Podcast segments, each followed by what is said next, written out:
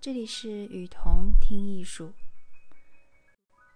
今天是新写实主义第八期。今天为大家介绍三位艺术家。第一位是亚历克斯·卡茨，生于一九二七年。亚历克斯·卡茨，美国最具影响力的当代画家之一。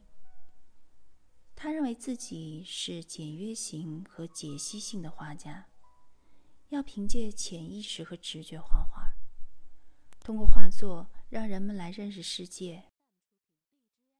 卡茨开始从艺是在五十年代，那是一个不断探索、不断实验的时期，各种艺术运动前赴后继地涌现在广大观众面前，艺术。作为艺术家表达自我的手段，获得了空前的发展。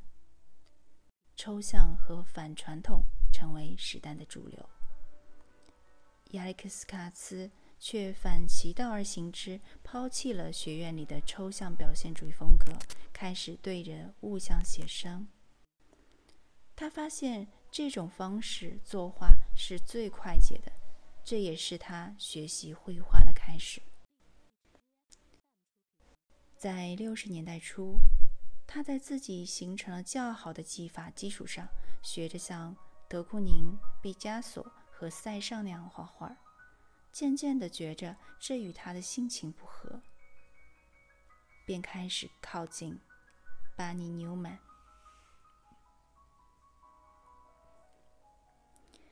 在人物组画保罗泰勒舞蹈团当中。人物是预先设定的，那完全是一种不同的绘画方法。人物的形象放在平面背景之上，他认为自己需要探索别人没有探索的领域，他要尝试那种可行性来表现当代的社会。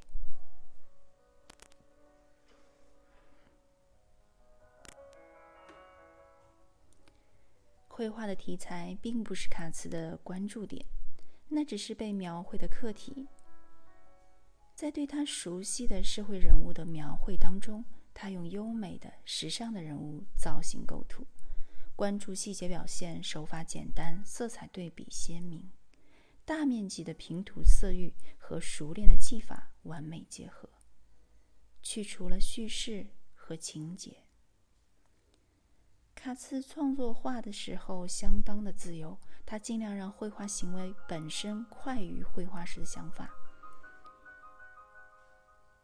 对于自由的理解，他说：“上个世纪五十年代时的自由，是要从毕加索和马蒂斯的影响中解脱出来，以一种开放的方式去画，就像波洛克那样。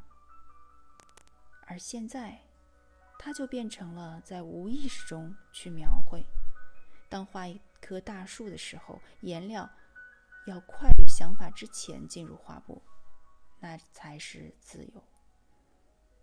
他的代表作品有蓝色雨伞、红外套、白色遮阳帽和红色手套等等。他以他那独特而不变的画风，在世界画坛上独领风骚。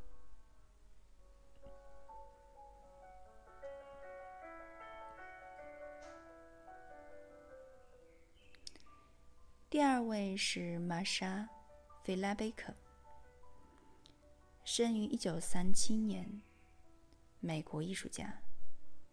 他用图形来表示并讲述永恒的寓言故事、神话和圣经故事，打破了抽象表现主义的传统，终身倡导者具象绘画，并成为坚定的实践者。他从1992年至2006年在纽约艺术研究院任教十四年，帮助教授们和学院管理层制定教学计划，讲授素描、绘画和解剖学。他的学生一致认为他是一个严厉而苛刻的老师。玛莎说：“我试着去做在人类生活中一种有价值的艺术。”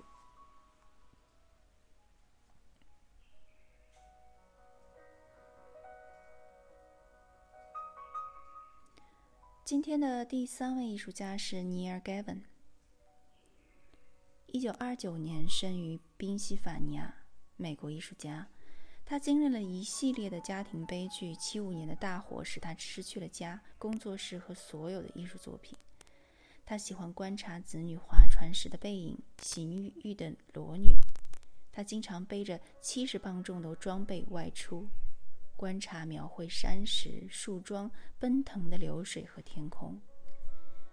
他使用的颜色有白色、象牙黑、葛星红、猛蓝、群青、柠檬黄、葛黄绿。他喜欢冬天出门作画，这是一个非常艰苦的工作。然而，他享受着雪的晶体被照耀后在空气中产生的反射。他说：“想用确切的颜色，真实的记录对象，找到一种颜色，使它看起来像是被空气包围着。”